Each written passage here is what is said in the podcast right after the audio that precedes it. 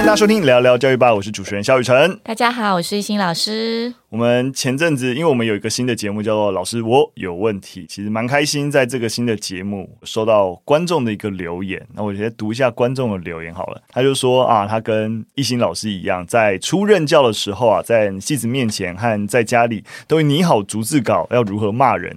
就是虽然成效很好啊，但是自己是觉得很痛苦，因为那不是真的他嘛。所以他后来就开始想说，就接纳自己本来的气质，改用正向管教的方式。那当然，他后面没有讲成效了。但应该是还不错啦，就所以他觉得很谢谢一心老师真心分享，觉得能够找到一样的同伴很开心。我就是只有一颗真心而已，真的，我觉得大家就是当过老师、出任教师，都会想要有一个威严的样子，嗯、然后自己装不出来，所以你要演。嗯，那因为演戏这种东西，你就要练习，嗯、所以很长就是写好稿啊，然后在镜子前面先装好那个。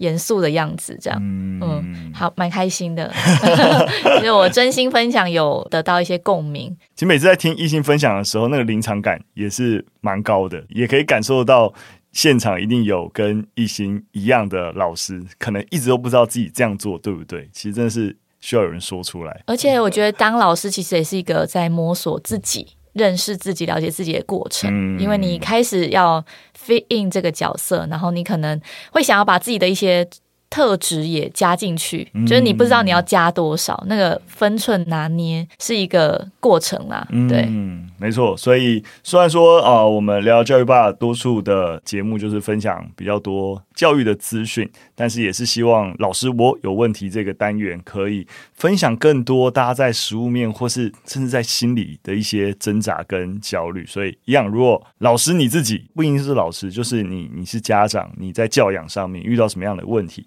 也都欢迎大家可以留言跟我们说，然后我们也可以互相分享给其他的听众朋友。好，那我们来看第一则新闻。那我们之前有跟大家分享过，就是台中一中在校庆的时候，然后因为使用歧视原住民的一个言论引起争议。那最近当然在五月初的时候，又有出现是以学校为名称核心的一些匿名版的脸书专业，然后出现了算是用文字符号的纳粹图像，就引起了蛮大的争议。这个图案是出现在那个新黑特建中，所以就是一个匿名概念上应该是建中人，然后可以匿名投稿的一个地方，结果发现啊，就是说，哎，照理来说还是有一个审查机制，可是没想到就让这个纳粹的一个图像就这样出来了，所以看起来就是整个审查文章的机制失灵了，所以才会啊，反正有文章就可以，可能就直接刊出。其实好像不止就是建中啊，包含中一中啊、啊彰化高中啊，都有这样子的一个事情发生，所以这三所学校校方大概也就紧急处理。那目前贴文是。下架的一个状态。那像那个建中的匿名粉砖，甚至是直接消失。那建中的班年会啊，当然也有发布声明啊，那提醒同学，因为不确定是谁啊，但也提醒社会大众，就是用这种符号或是一些相关言论是有后果的，希望大家有敏感度。同时，也呼吁这些粉丝专业的管理者要删除相关的贴文，然后也必须要更具体的去提高你审核这些文章的一些标准。但是，呃，也必须要说啊，就是这些粉丝专业，因为不是官方经营的，而且又是匿名性质，所以甚至连经营者，你要说知道是不是建中生，或是投稿者是不是见中生，其实都没办法确定，因为不是官方能够掌握的。所以，呃，虽然说他。说新黑特建中是有建中的名称，但跟学校的连结度到底多少，那是一个问号。不过这也是我们可以想象啊，就是说类似的事件频传，所以除了到底黑特版这种。你知道这个我们要检讨这相关的人员之外，到底整个社会风气，或是我们去看待这种匿名的一个啊、呃、网络言论，我觉得是另外一个讨论的一个地方。在网络上，我看到一篇文章是呃一位公民与社会科老师他写的，他其实就讲到黑特这个东西，就是像是有什么黑特台大、黑特政大等等等等，就是这个粉砖，它其实就是让人们可以去抒发对日常生活啊、学校措施或是校园文化的一些不满的言论。那它其实就是源自于 PTT 的 Hate 版。那经过转型的发展之后，它普遍就是存在各高中职跟大学院校。那它就是一个就是匿名的呃投稿的一个粉砖。那其实，在这种匿名言论之下，我们可以看到正面的跟反面的一些影响。例如说，在正面部分，可能就是言论自由它是不可或缺的。比如说，这些学生他们想要投稿，是因为他们可能在这个发声的这个管道之下，他比较是弱势的这一方，所以他可以借由匿名来免除，比如说同才跟团体的排斥跟异样的眼光。那在这个匿名的情况下，他愿意发表自己的真实感受，然后也可以发表自己对公共这个事物的一些。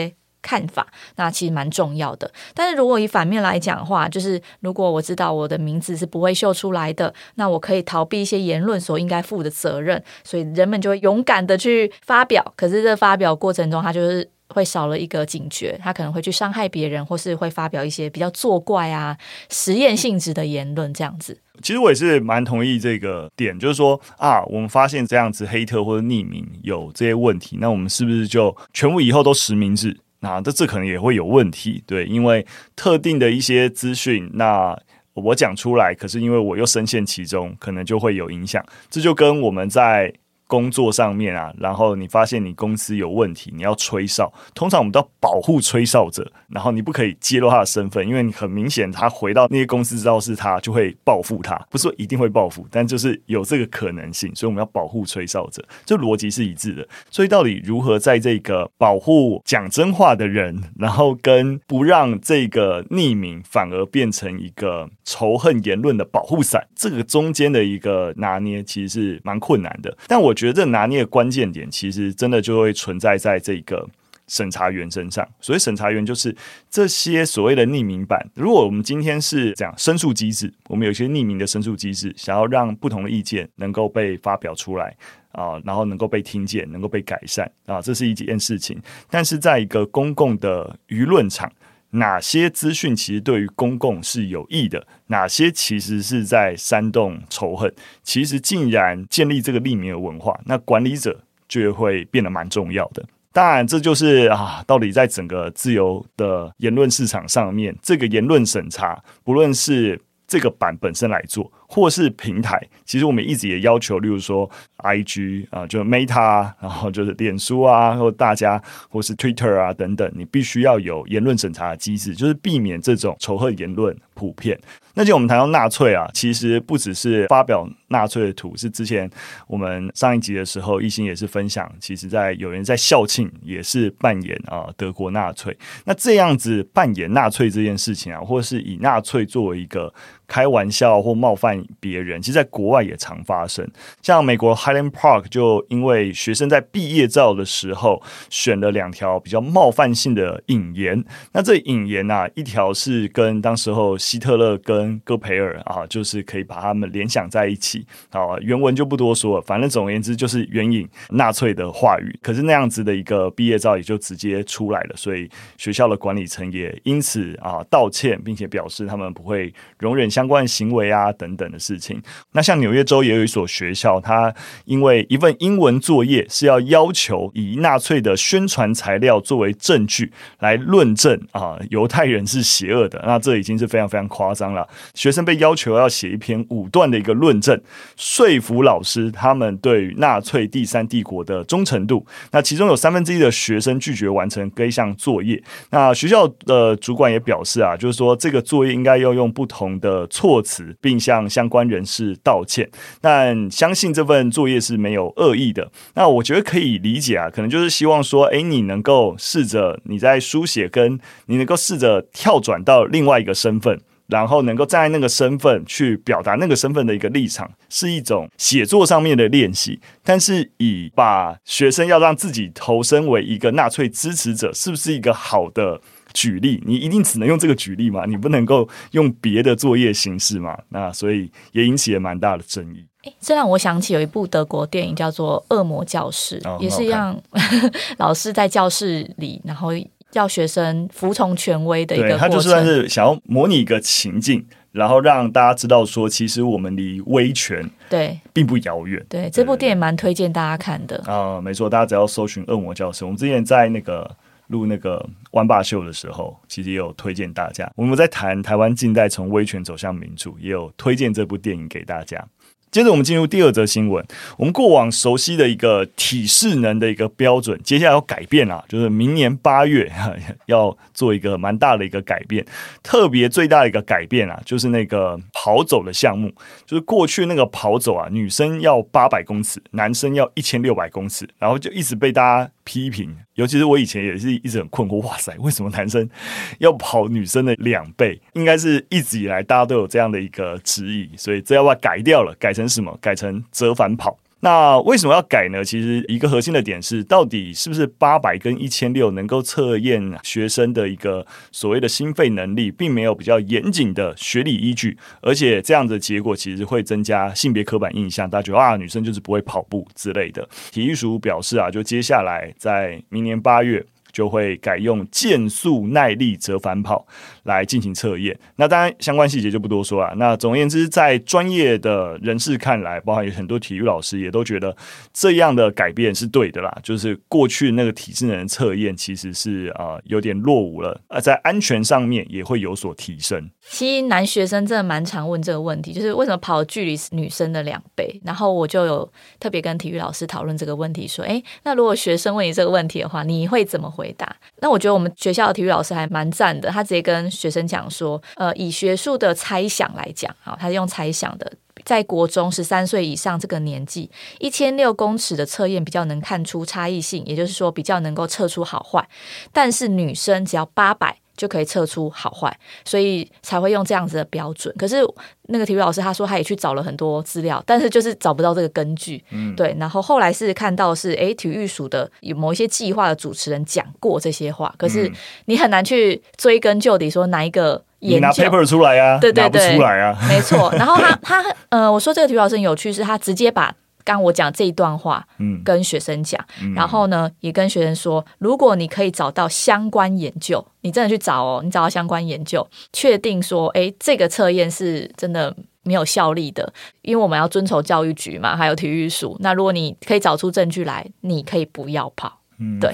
然后他说他教了这么多届哦，真的有学生拿资料，拿印出来给他哦，嗯，然后他就问他说，哎，那你资料从哪里找的？他说是 PTT 网友说的，所以他就说，哎，那。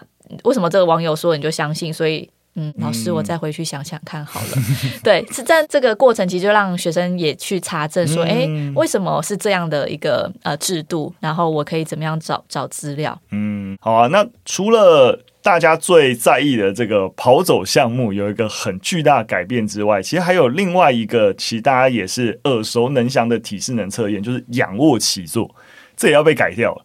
但是老实说，我很早就知道仰卧起坐其实会对于身体腰部啊等等，对，是不好的。他一直都在做仰卧起坐，我在当兵的时候也在做仰卧起坐，那其实蛮可怕。接下来在明年八月，它会一并被修改，它会改成什么？改成仰卧卷腹。一样啦，细节到底怎么实施仰卧卷腹，我就嗯，到 Podcast 节目有点难细讲啊。总而言之，就是啊，它解决了一些仰卧起坐可能对于孩童的，就是腰啊，或是尾椎啊，造成的一些伤害，那又能够真实的训练核心的一个能力，所以就是改由仰卧卷腹这样的方式。说实在，讲到就是这种跟运动啊、健身啊有关的伤害，其实我一直都觉得这个领域。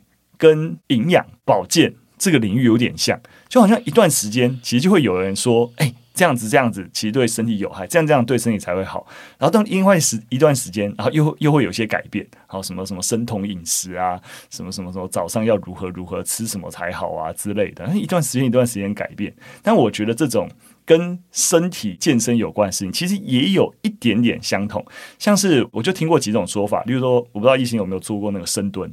嗯，就有一种说法说，你深蹲的时候啊，蹲下去的时候，你的膝盖不能够超过脚尖。嗯、我不知道你有没有听过这种说法，嗯、对不对？但是我又有听过一些健身教练说，这没有关系，你超过就超过。我想，所以到底我以后深蹲是要超过还是不超过？就会听到不同的一个说法，所以就会变成是，哇，有时候是蛮难的。但是我觉得，当一个领域只要越来越多的人在钻研，然后就会有越来越多的研究。做一个比较长期的追踪，说，诶，到底有没有问题？我觉得我们没有办法知道说我们现在的一个做法有没有问题。但如果我们知道已经确定会有问题的做法，那就应该要改掉。对对对，所以我刚才说法并不是要来说啊，所以。可能现在的做法有问题，我们都不知道现在的做法可不可能还有一些潜藏的一些风险，也许有，未来我们会发现。但最起码我们先改掉现在已经知道不好的东西。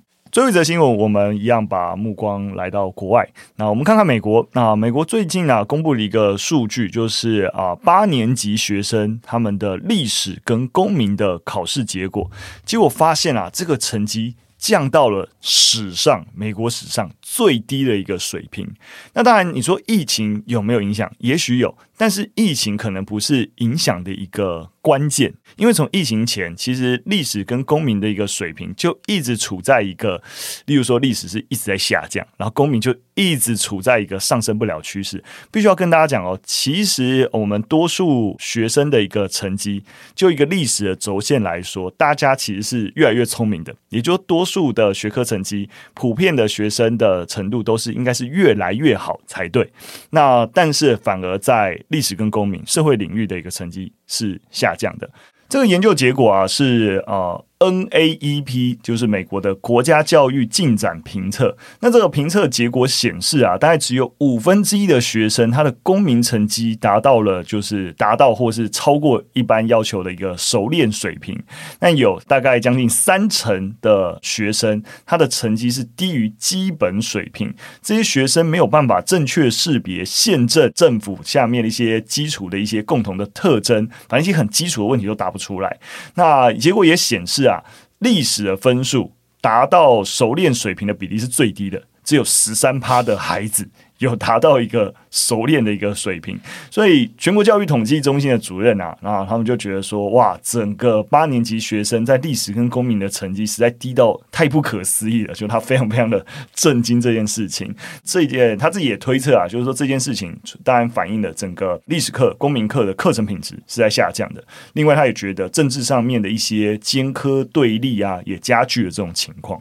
那其实美国的社会科老师有指出说，公民跟历史的成绩多年来。其实都没有改善，只是说在疫情期间，他们失去了教学时间，然后再就是激烈的政治极化这件事情，以及对课堂讨论的一个限制，让他们的工作更加困难。那不过刚刚提到这个国家教育进阶的评测的趋势，早在二零二零年之前就已经存在了。二零一四年以来，历史学科的成绩区一直在稳步的下降。那公民的成绩在二零二零年之前的十年基本保持不变。那对于相关的教育团体，也开始呃持续的呼吁啊，要增加资金啊，以及对这些学科的支持。那其实我觉得最严重的问题应该是说，社会科一直长期以来的大问题，因为美国跟台湾都一样，就是我们的教学时间跟资源其实是不足的。那以美国为例，中学生大多会上某一些社会相关的课程，但他们从小学带来的那个基础非常非常薄弱。所以最新的调查报告呢，在二零二一到二零二二的学年间，一般学生每周大概花三小时。在社会科，大概是英文的三分之一，数学的一半不到，所以再加上小学教师他们比较少受到社会科的专业训练，所以也不常获得来自学区的社会科教材。其实这个问题真的跟台湾很像，没错，我们真的是一个弱科、弱势科。没错，其实，在小学，应该说，我觉得在小学的一个环境啊，就因为社会科比较不会有专任老师，自然科专老师稍微多一些，但也还是必须要说，在七成。应该都是跨科在教，就是老师要通办多数的学科，但他不是很熟悉社会，不熟悉自然，但他都得教这些东西，所以一定有在教授上面比较辛苦的地方。而另外一个发现同步的现象，就是阅读成绩也是退步的。那其实，在台湾也是一样，就是台湾一直以来，尤其是我们在那个 PISA 的那个测验，我们的阅读理解的一个分数，其实一直以来都不高。那这个两者之间可能有一些联动关系。那未来我们找到更多一些研究的趋势跟报告，再跟大家做一些分享。所以这边其实还要跟大家说明的是啊，就是说，我觉得我们在社会上普遍对于啊这些社会科领域的一个。相对的不重视，其实是会有一些整体的连带伤害的。那我们当然可以说，社会上最常讨论的事情啊，你念这些人文学科是没有帮助的。但我们把你大学是不是要把它作为专科，跟一般的孩子是不是要对社会有一些基础的认识，对于这个社会过往的一个历史文化有基本的了解？我觉得还是有两件事情。对，所以。每个孩子都必须要参与社会，而你对于这个社会的运作没有一个基本了解，其实是非常危险的事情。所以还是呼吁啊，这是我觉得是要重视啊 的事情。好的，那我们今天三则讯息就跟大家分享到这边，非常感谢大家收听。如果喜欢我们节目内容或任何建议，都可以留言告诉我们。下次再见，拜拜，拜拜。